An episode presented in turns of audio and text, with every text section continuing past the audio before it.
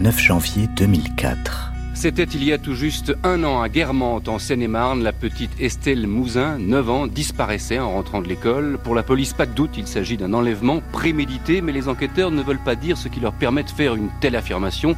Il reste que depuis un an, Eric Balmire, la police est mobilisée. Elle a utilisé tous les moyens pour euh, tenter euh, d'élucider le mystère de la disparition euh, d'Estelle, en vain. En vain, prédateur pédophile ayant prémédité l'enlèvement, ce sont les propos de Jean Espinalier, le directeur de la police judiciaire de Versailles chargé de l'enquête.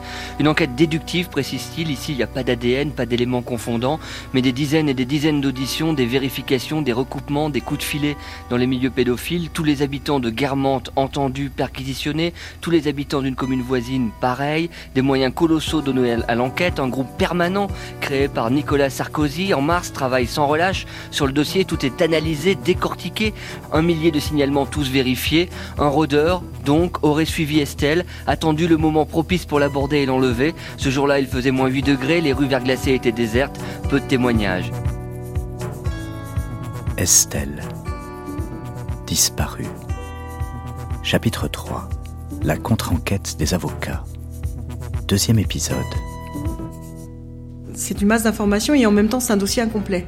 Donc euh, c'est quelque chose de frustrant parce qu'on sait qu'on va avoir à traiter beaucoup d'informations très rapidement et en même temps on sait que c'est pas complet donc on a déjà deux ans, trois ans, quatre ans de retard sur l'enquête réelle.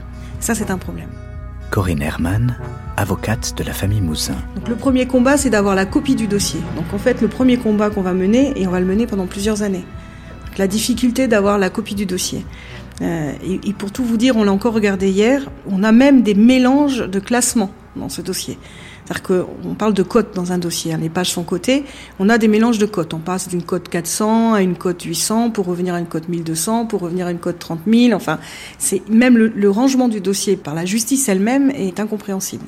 Voilà, donc c'est un dossier qui est énorme et qui est quasi intraitable. Donc ça, on le voit tout de suite. Et puis ensuite, ce qu'on peut constater dans ce dossier, c'est l'horreur que représente cette procédure. L'affaire Estelle Mouzin, la procédure, représente 20 ans d'agression sexuelle et de pédophilie en France. Donc on a un panorama de la France, et notamment du 77 et de la région Est de Paris, qui est véritablement affolant et qui, même pour des professionnels, est véritablement difficile à, comprendre, à appréhender, et qui alerte aussi. C'est-à-dire qu'il y a l'affaire Estelle, mais il y a tout ce qu'on découvre dans ce dossier-là. Et ça, c'est quelque chose de difficile. Vous héritez du dossier, vous le regardez, vous voyez les erreurs, vous voyez euh, les manquements. Vous êtes criminologue de formation. Est-ce que vous dites, je vais me rendre sur place? Avec Didier Seban, on va toujours sur les lieux, on le fait toujours. On l'a fait lors des manifestations du mois de janvier, mais on le fait toujours. Euh, à un moment ou à un autre, on n'est pas obligé d'y aller tout de suite. Hein. Je pense qu'il y a d'abord le fait de travailler un dossier technique, de le lire, de le comprendre et de voir ce qui nous intéresse dans ce dossier. Ensuite, on discute sur les lieux, on regarde, euh, on échange sur les lieux en fonction des informations qu'on a retenues dans le dossier. Oui, oui, on y va toujours.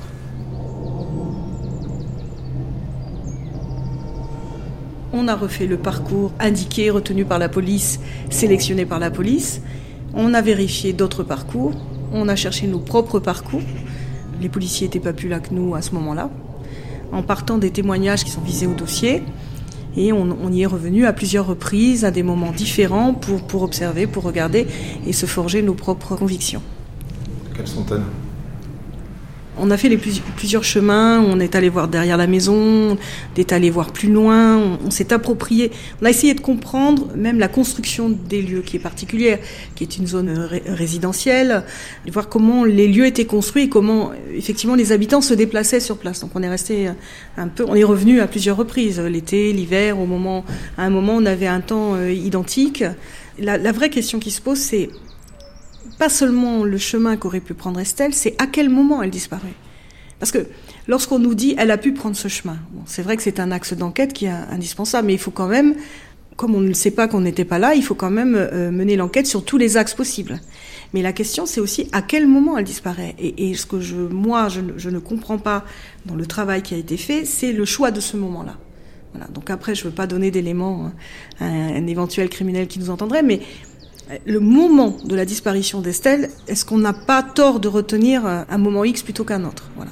C'est-à-dire qu'Estelle, est-ce, qu'elle n'est pas arrivée chez elle? Est-ce qu'elle n'est pas allée plus loin? C'est les vraies questions. Et ça, ces questions-là ne sont pas envisagées. Chez je n'irai pas plus loin parce que je chez... dirais off. Mais chez elle, il y a Lucie. qui attend sa mère, qui attend sa sœur et qui se raperçoit avec retard. Oui, mais elle s'aperçoit plus tard. Il y a donc un laps de temps plus important. Et quand on connaît les habitudes d'Estelle, il y a des questions qui peuvent se poser. On ne peut pas affirmer qu'Estelle a disparu au moment où elle quitte la boulangerie, c'est-à-dire au dernier moment où on la voit, euh, cette maman qui la voit avec sa fille euh, s'éloigner, euh, juste après la boulangerie. On ne peut pas dire que dans ces 500 mètres ou dans ce kilomètre ou dans ces 800 mètres, elle a disparu forcément sur ce chemin-là, à ce moment-là. Ce qu'on peut dire, c'est qu'on ne la voit plus à partir du moment où elle tourne le coin et où elle se dirige vers chez elle. Mais ça ne veut pas dire qu'elle a disparu dans les deux minutes qui ont suivi, dans les cinq minutes qui ont suivi.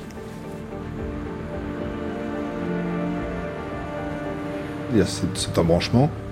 Le dernier lieu où on a vu Estelle vivante qui se retourne, qui fait un coucou à sa copine. Et à partir de là. Tout est possible. Et on ne le saura que lorsque cette affaire sera résolue. Donc on, pourra, on ne pourra le savoir que lorsqu'on aura identifié quelqu'un et qu'on aura, euh, qui nous, nous, donnera sa version, fausse ou juste, on la vérifiera. Mais euh, pour avoir l'habitude de travailler sur des dossiers de ce type-là compliqués, euh, avec Didier Sauban, on se rend compte à chaque fois que c'est lorsqu'on a l'auteur des faits qu'on va enfin comprendre ce qui s'est véritablement passé et à quel point on était hors les clous en, en réalité. Ou bien, parce que ça, c'est, vous avez l'habitude de travailler sur des scènes de crime, mais ça, c'est pas une scène de crime, c'est une scène de disparition. On le traite pareil. Mais dans une scène de crime, il y a souvent un corps, quelque chose qui fait qu'on a de l'ADN ou on a quelque chose, un cartable, une l'écharpe. Là, il y a. Des fois, on n'a rien. Même sur une scène de crime, on a, un dossier où on a, travaillé, où c'est une jeune fille qu'on a retrouvée sous un fourgon qui avait été tué dans ce fourgon. La police scientifique est intervenue immédiatement. Nous n'avons pas trouvé d'ADN, de traces. On a eu très peu de choses. Donc il faut beaucoup de temps des fois pour trouver des indices. Donc une scène de disparition, ou en tout cas un dossier de disparition, doit se traiter comme une scène de crime. Même si on n'a pas le lieu X, on doit le traiter de la même façon. Et dans le dossier Estelle, il y a eu des éléments qui ont été prélevés qui n'ont pas forcément été protégés.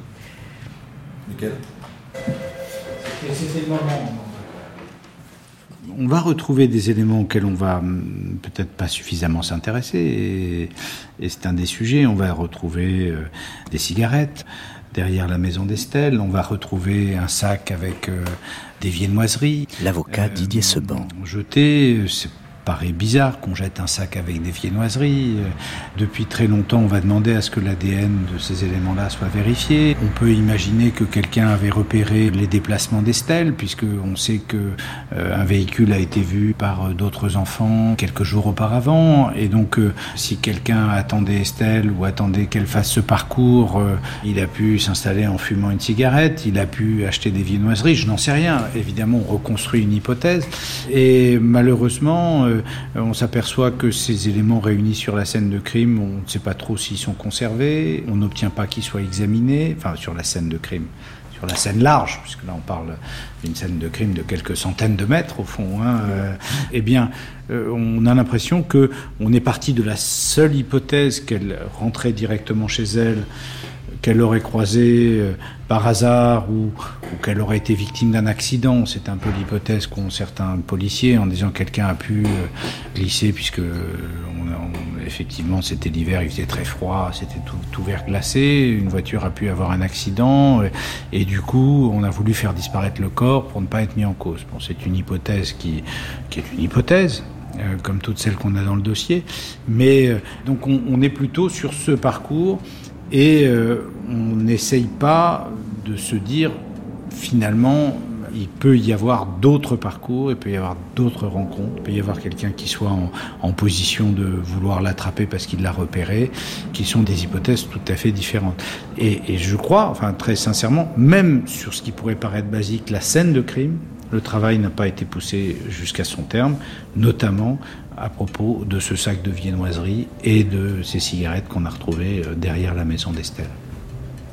Au jour d'aujourd'hui, 14 ans après, on ne sait pas si ce sac de viennoiserie, c'est le sac acheté par Estelle à la boulangerie. On ne le sait pas. On ne le sait pas.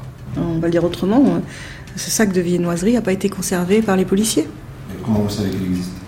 Mais parce qu'il a été prélevé dans l'environnement euh, de, la maison d'Estelle. Il a été noté sur les scellés et il a été euh, ou détruit, ou jeté, ou égaré, on ne sait pas.